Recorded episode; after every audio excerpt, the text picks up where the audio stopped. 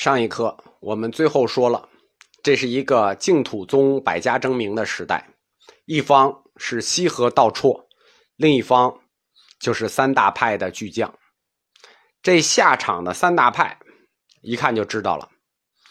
我们在佛教哲学课里讲过戒定慧三学的时候，讲过以慧学为总持的教派，这三大派恰巧都是以慧学作为总持的教派。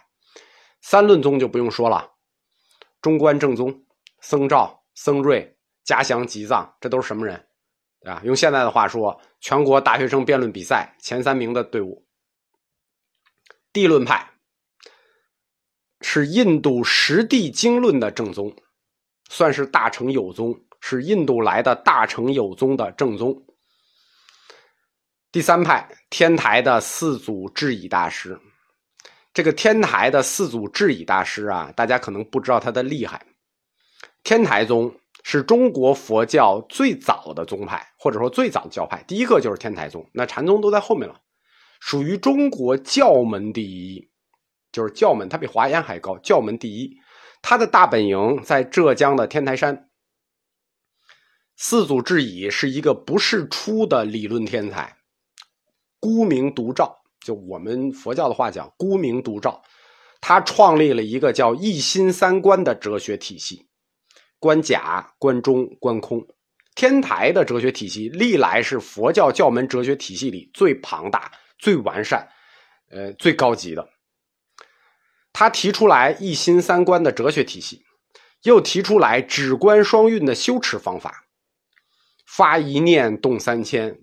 就我们一说天台的理论，就叫发一念动三千，可以说是我们中国佛教教门理论水平、中国佛教教门的哲学水平最高的，绝不是第二啊，一定是第一。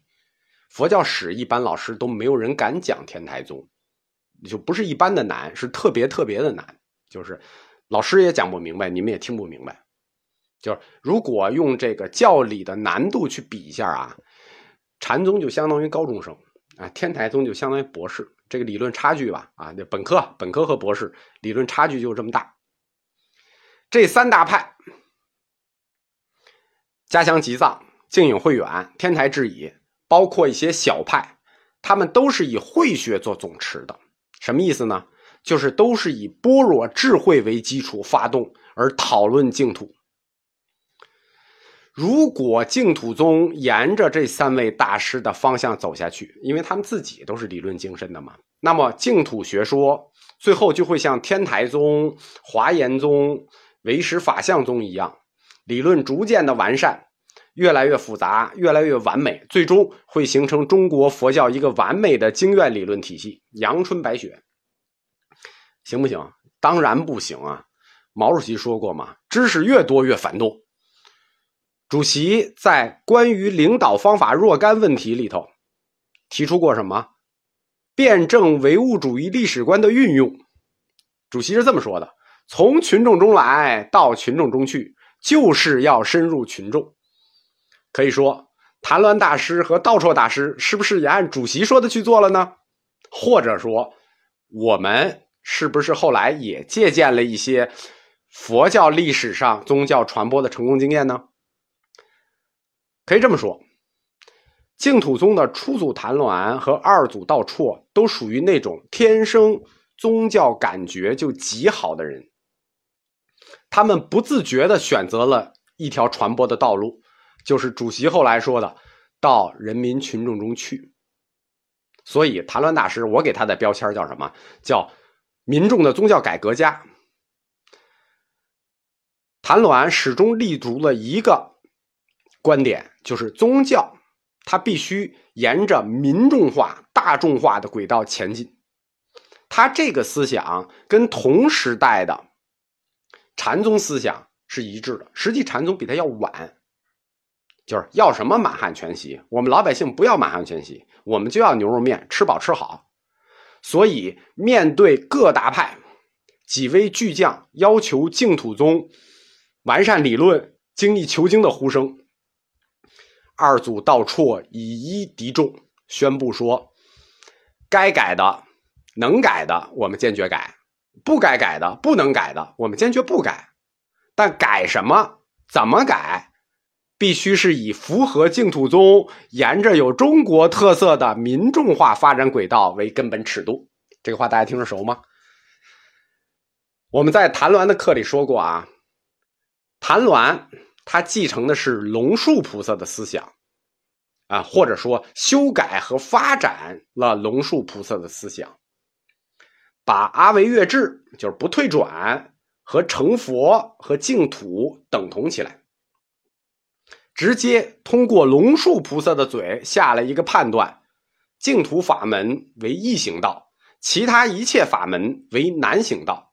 那就是只有我们净土容易成佛，其他法门全部难行啊！当然不是不行啊，就是很难。这实际上呢，打击了一大片，对吧？就是郭德纲，你说你是草根，那一下剩下的就全是传统相声界了。你这样树敌就太多了。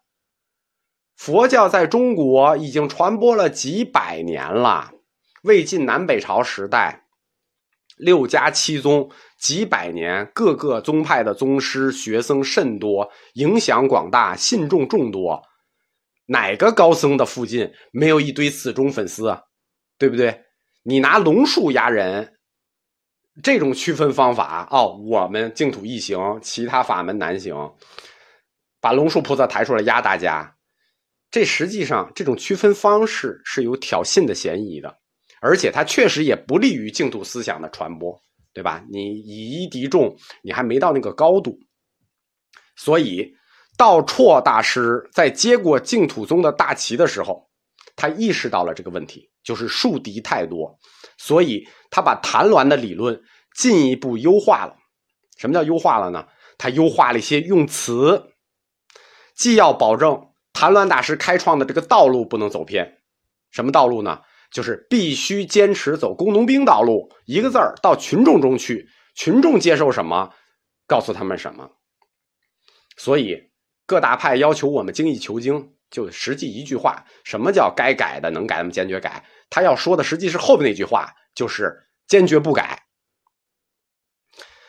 我们说一下道绰大师他的净土学说的结构。道绰的净土学说理论结构跟谭鸾的净土学说理论结构是一样的，所有的大师的净土学说理论结构都一样，上中下三部。当然了，后期的大师只有中下两部，为什么呢？因为学说到了二祖道绰的时候就彻底定下来了，就你们不用再出新的学说了，你们只要决疑和修持就可以了。道绰的第一部分是学说，道绰的理论学说叫做圣境二门说。所谓学说嘛，就是判教法门。谭鸾大师的判教法门二立二道。就是我们是异行道，你们是难行道。道绰大师觉得这个树敌太多了啊，这个他就把它改了，把异行道和难行道提升成了净土门与圣道门。什么意思啊？我们管异行道叫净土门，你们难行道其他教派我们不叫你们难行道了，叫圣道门，圣人的圣。这是他的学说部分，叫净圣二门说。第二部分呢，谭鸾第二部分也是决疑，但是呢，谭鸾要决疑的问题不是道绰的第二部分也是决疑，但是二祖道绰要决疑的部分跟谭鸾决疑就不一样了。我们回顾一下上一课啊，上一课谭鸾大师面对的三大问题是什么？阿弥陀佛的神力可靠不可靠？这是第一个。往生净土是不是真的？这是第二个。往生净土后能否成佛？这是第三个。那附加了一个小问题，就是忤逆之人、忤逆诽谤之人能否往生净土？这三个问题大家一看就明白了，这属于什么问题啊？这叫群众决疑问题，就是一看就是传教初期的问题。你看问这三个问题：阿弥陀佛的神力可靠不可靠？这是什么？老百姓问的，这都是老百姓关心的，对吧？这就是属于传教早期去解决所有信众的决议问题的。但是到了道绰，道绰四十八岁归于净土，此时离谭鸾大师往生已经六十年一个甲子了，决一部分就出了很多新问题。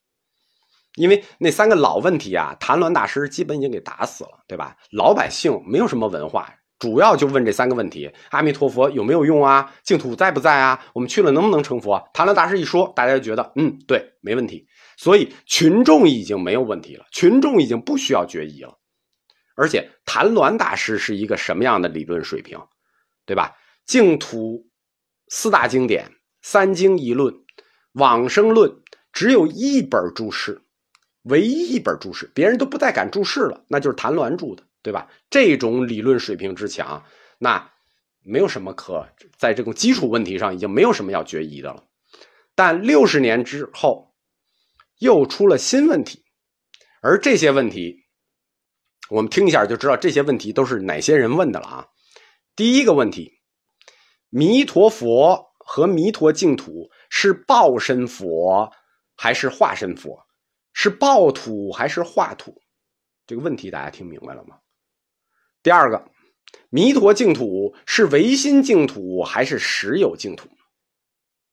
第三个问题，弥陀净土是否殊胜于其他十方净土？第四个问题，临终十念是否就能往生，还是别时意？这别时意啊，别时意去啊，我们讲过，就是是马上往生，还是以后很久以后再往生？大家听这四个问题，一听这四个问题，它就不是老百姓问的，就是六十年之内老百姓没有问题需要决疑了。这个问题一听就是什么？背后有人，是其他派其他派的高手已经介入了。你听题干你就够挠头的了，对吧？我建议不喜欢义理的直接就跳过去就可以了。你听这个题干：弥陀佛是报身佛还是化身佛？弥陀净土是报土还是化土？你这这问题，这专业级问题，专业级回答，那普通人根本不关心。所以我待会儿讲的时候，大家没有兴趣就跳过去好了。这是他决疑的第二部分。道绰面对的就是要决疑这四个问题，全部是专业级问题，全部是其他派高手提出来的。这么说吧，就是过招的问题。道绰净土学说的第三部分啊，第三部分都一样，都是宗教实践。就是修持方法，还是关于如何念佛的问题，就跟介绍谭鸾大师一样啊。我们也按这三部分的顺序展开来讲道绰大师的净土理论系统，就是道绰大师的净土学说。先讲第一个，就是学说部分。道绰的净土学说理论框架叫圣净二门说，就是净圣二门说，净土门与圣道门二门说。这个学说是在谭鸾大师的二立二道学说上发展起来的，或者说拔高起来的。二立二道，二立其实没有什么可发挥的，大家也没有什么争议。为什么呢？你自立修持和佛力加持，这没有什么可发挥的，对不对？因为其他教派也没有什么不满，因为其他教派也是自己修持，他们也希望佛力加持。其他教派不满的是谭鸾大师提出的二道说。就是凭什么你大手一挥，我们就都难行道了？哎，就你一行，就你一人好走，我们都难行。所以，二道说一行道与难行道说是当时净土教和大乘教其他教派在判教上的焦点矛盾。我们说过嘛，中国佛教教派判教一般都给别人留面子、留余地。我我好，你也好，我只不过比你好一点点，但是。谭鸾大师，这个异行道和难行道，对吧？你听这个词也明白，就其他的都不好，就我好，这肯定不行啊！这就是焦点所在。因此，道绰的任务就是解决这一焦点。因此，他就把谭鸾大师提出来的异行道和难行道的理论拔高了、上升了，提出了圣道门与净土门理论，对应的异行道就是净土门，难行道就是圣道门。那这回大成其他教派，你们满意了吧？你们都是圣道，圣道门，满意吗？没话说了吧？谭鸾的理论呢？这个二立二道说，它是有来源的。我们前课讲过，它发于《悲华经》，就《悲华经》提出来了一个五浊恶世的概念，五种浊，恶世很恶。大家注意啊！我说的是五浊恶世，世界很坏，恶是世界很坏，但是它还没有完蛋，什么意思啊？它还不到末世。末法时代的末世和恶世是有区别的。道绰大师就引用了另一本经书，说现在不光是五浊恶世，它不光恶，它还末，比恶世还差劲。现在是末世。什么叫做末世呢？或者说什么叫做佛法末世呢？佛法末世这个理论啊，自佛教传入中国很早就有。在东晋的时候，是佛教内部一个普遍认知的存在。什么呢？叫做五百年正法，五百年相法。此后就只有一千年有法，此后万年都是末法时代。之所以南北朝时期，北朝开凿了大量的石窟，刻石碑，包括敦煌石窟。这实际就是佛教末世理论指导下来的一种佛教的保存形式，佛教艺术的保存形式，包括大家看到的那个乐山大佛，那都是末世指导下的。其他教派的保存方式在佛法末世里，有的叫地藏，埋在地底下；有的叫福藏，那也是埋着的。石窟、壁画等等，这都是佛教内末法时代思想的体现。这个佛教的末法时代比五浊恶世还要可怕。那比如现在世风日下，道德沦丧，对吧？家里没有矿，你都出门不敢扶老太太，对吧？那只只能说恶世。但是起码这个社会它还在啊，那还就有变好的那天啊，还有个希望啊。但是到了末世，那就连希望都没有了。我们儒家讲啊，亡国和亡天下。是有区别的，恶世不过就是亡国，末世那是要亡天下。为什么佛法的末世比恶世还要可怕呢？比如我们举例说，假设现在是恶世，那你还可以自己去做一个好人，你可以自己修一个无为清净的阿罗汉。但是到了末法时代，你就不用想了。因为根据佛经上说啊，相法时代能成佛的十中无一，就十个里头也就最多一个。